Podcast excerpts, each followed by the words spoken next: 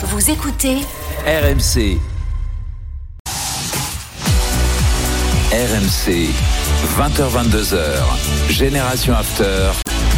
Nicolas Jamin. Avec les drôles de dames sur RMC, on est ensemble jusqu'à 22h. Je vous rappelle qu'à 22h, l'after hein, euh, recevra autour de Gilbert et avec Daniel, la ministre des Sports, Amélie Oudéa euh, Castéa.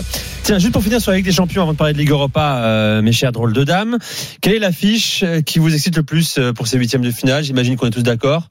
Et encore, euh, tiens Polo, c'est quoi toi? Euh, PSV Eindhoven Dortmund, c'est pas mal aussi quand même. Hein Attention. Hein Moi, moi, si je prends Euh, pas oui, le, le Inter Atletico, je prends le PSV et Dortmund.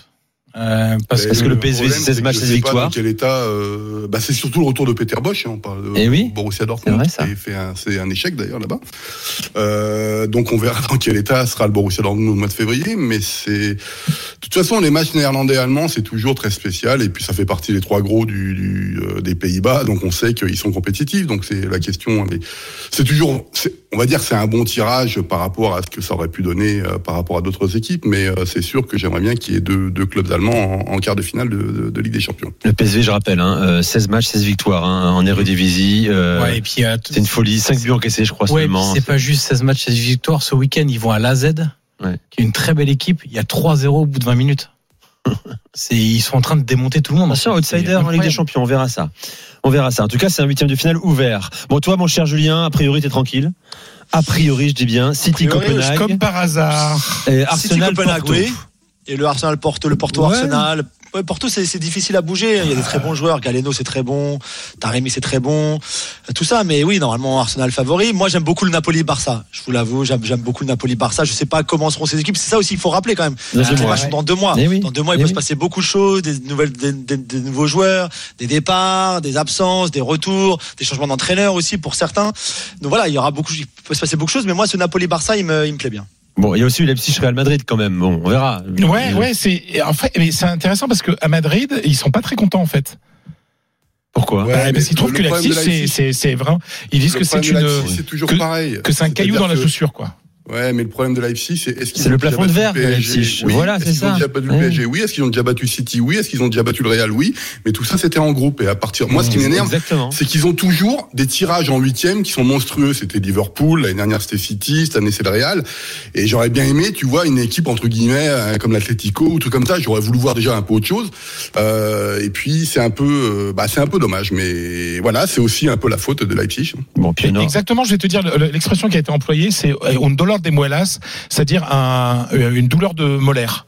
Hum, c'est ça. Que, que à Leipzig, c'est- ça va te poser des, des problèmes. Oui, quoi. j'ai un petit caillou dans la chaussure, mais bon, tu retires la chaussure, tu l'enlèves et tu passes en quart. Voilà, c'est un peu ça aussi, quoi. Ah, Il y a plus à la bas aussi. Hein. Le dédain. Non, mais du coup, Leipzig, plafond de verre, on l'a dit. euh, le, Ouais, le ouais, ouais, mais c'est- ces rendez-vous-là. Alors attention, tout à l'heure, on parlera de Real, parce qu'il y a des absents, il y a un nouvel Ah oui, absent. c'est tu l'as dit en, en intro, mon cher Fredo. Puis on aura Lazio Bayern également.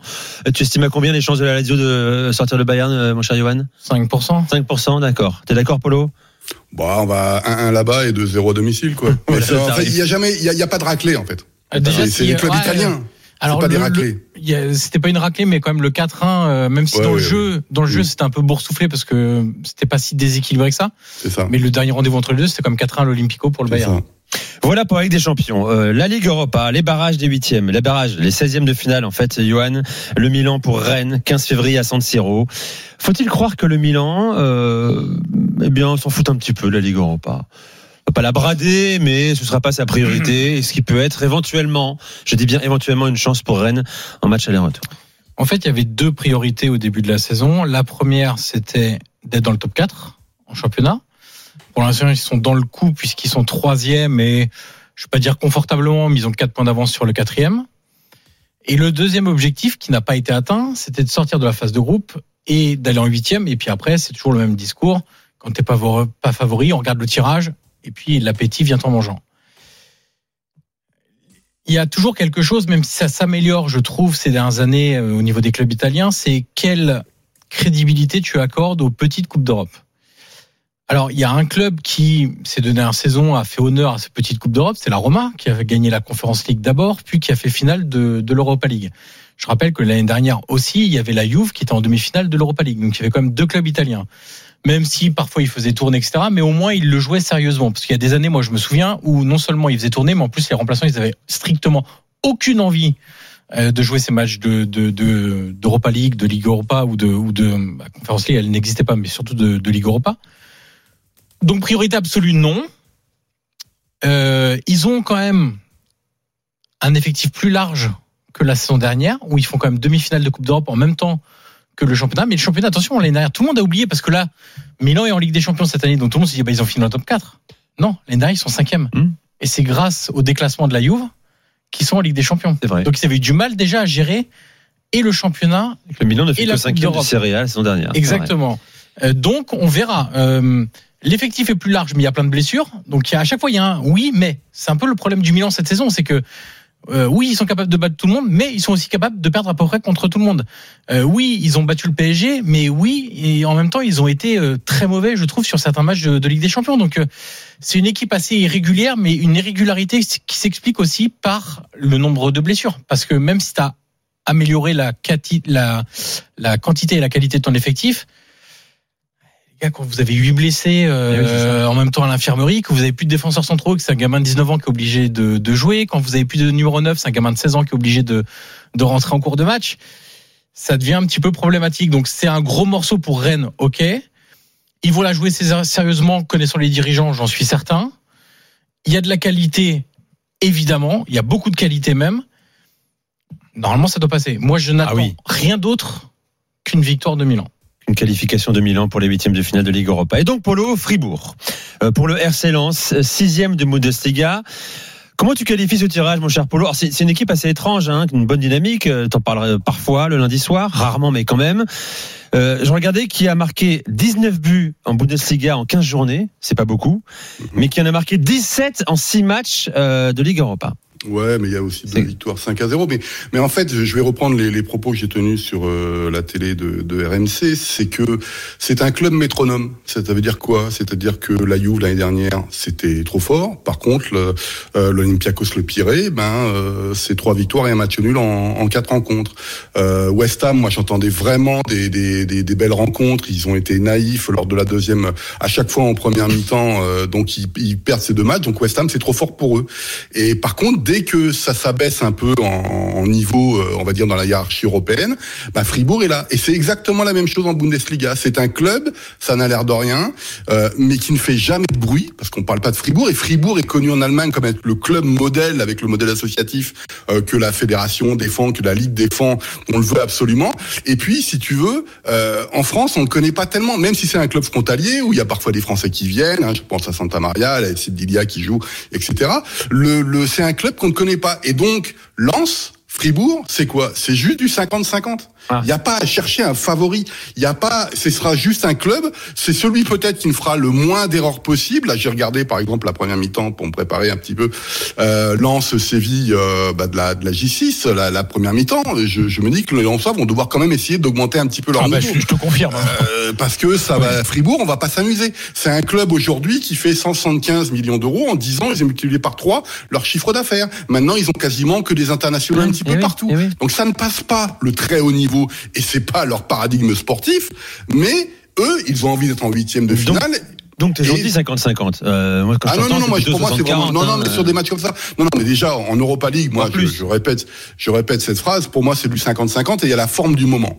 Et Ouais. ça, c'est un truc très important. Il n'y a aucune raison que Lens ait peur de Fribourg et réciproquement, il n'y a aucune raison que Fribourg baisse son short devant Lens. Ça va être deux rencontres qui vont se jouer, à mon avis, à pas grand chose. Euh, c'est un club qui ne déçoit jamais, en fait, Fribourg, y compris dans les mauvaises euh, performances. Euh, quand c'est trop, trop haut pour eux, c'est trop haut. Mais par contre, si t'es pas là à l'instant T, bah, ça risque d'être compliqué. Et je voudrais juste rappeler l'année dernière qu'on avait eu le même débat lors du, du, du match de groupe lorsqu'il y avait eu le FC Nantes. Ça avait fait 2-1, un match très moyen à l'aller et 4-0 Ah au oui, t'as pris une volée au retour, exactement. Hein, Donc, donc c'est donc il faut faire attention à tout ça. Euh, c'est mais moi je, je suis euh, super content de ce genre de tirage, y compris en Allemagne où on dit qu'on est globalement content de ce tirage parce qu'il y a pas c'est pas le Milan quoi, on va dire ça comme ça. Fred? Oui, et puis après, mais, mais quand tu parles de, de Fribourg, mais euh, tu parles de Lens aussi. Lens, la Ligue des Champions, c'était trop fort pour eux, pour nous. On l'a vu. On est à troisième, c'est bien. C'est troisième, c'est bien. Donc, euh, je pense que tu sais la, la première période que tu as vue face à face à Séville, et il y a eu la plupart des premières périodes de Lens ont été mauvaises en Ligue des Champions. Hein, euh, c'est parce qu'il y avait la Ligue des Champions qui était une marche un peu trop haute. en Ligue Europa, je pense que Lens va être moins impressionné et va mieux démarrer ses matchs. Donc euh, finalement, on a peut-être deux, deux, deux clubs et deux équipes qui se ressemblent. Ce sera d'abord à Bollard le 15 février à Et puis, 21h. Nico, Oui, excuse-moi, j'ai court. 10 secondes parce que j'ai écouté beaucoup de, de commentateurs français, euh, euh, concurrents, euh, mais néanmoins amis, comme on dit, euh, qui disent, mais alors, est-ce que c'est des bons et c'est des mauvais tirages? À chaque fois, on a l'impression qu'ils découvrent le niveau de l'Europa League, quoi. C'est, c'est un truc qui me rend un peu fou. Euh, oui, Milan, oui, Benfica, oui, Fribourg, et puis le quatrième, j'ai oublié, euh, euh, pour les clubs français, c'était euh, Lisbonne. le Shakhtar. Ben- Bah, il y avait Rome Oui, aussi. oui, hein. Benfica, euh, Shakhtar Ouais, pour Marseille. oui. Donc, donc, euh, donc, oui, l'Europa League aussi. est Bah, une belle compétition. On a l'impression que euh, voilà bon bah oui alors comment ça se fait qu'on n'est pas en quart? Mais on n'est pas en demi Bah, regarde les équipes mon gars euh, c'est, le, le, le, la profession journalistique française sport- sportive pourrait un petit peu s'intéresser depuis 10-15 ans puis, euh, à comment est cette euh, compétition. Oui, je pense qu'il faut qu'on le respecte. On dépasse euh, très rarement les, les huitièmes de finale de la Ligue Europa. Voilà pour le tirage. C'est parti pour la première minute de la soirée. Elle est anglaise. On envoie la musique, Toto.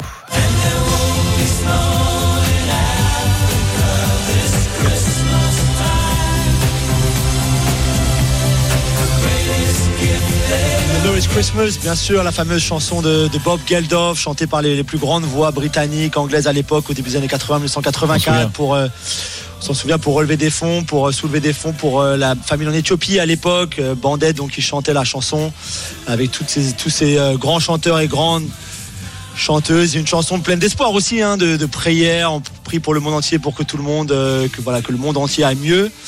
Et aujourd'hui, on prie en Angleterre beaucoup pour Tom Lockyer et au Pays de Galles aussi, puisqu'il est gallois, le capitaine de Luton, le défenseur au milieu de terrain, qui s'est donc effondré en plein match contre Bournemouth samedi après-midi, euh, après un arrêt cardiaque. C'est pas la première fois. Déjà, il y a six mois, il en avait fait un en finale des playoffs du Championship, donc pour euh, la promotion de, Luton en, en première ligue. Il avait été opéré. On lui avait dit que tout allait bien, qu'il pouvait reprendre son activité professionnelle de joueur de foot, qu'il avait plus rien à craindre. Et donc, six mois plus tard, il s'effondre une nouvelle fois sur le terrain. Il est dans un état stable à l'hôpital. Sa vie n'est pas, dans- pas en danger. Ça pose quand même beaucoup, beaucoup de questions. Pas que pour lui, hein, mais pour un Dali Blin, pour un Christian Eriksen, pour tous ces joueurs-là qui, malheureusement aussi comme lui, sont passés par ces épreuves-là. Et voilà, en tout cas, on lui, on souhaite euh, vraiment euh, beaucoup de force pour qu'il s'en sorte, à lui, à sa famille, à Luton, à tous tous leurs supporters, tout le staff, tout le monde, parce que c'est vrai que le, le, l'onde de choc était énorme. On a vu Rob Edwards, par exemple, l'entraîneur de Luton, les, les larmes aux yeux, faire un tour d'honneur avec les joueurs après que le match était arrêté, puisque donc le match a été arrêté. Euh, On le rejouera à une date ultérieure. On ne sait pas encore exactement ce que la première ligue va faire. Ils n'ont pas communiqué dessus, mais c'est vrai que c'était un moment euh, très émouvant et très particulier.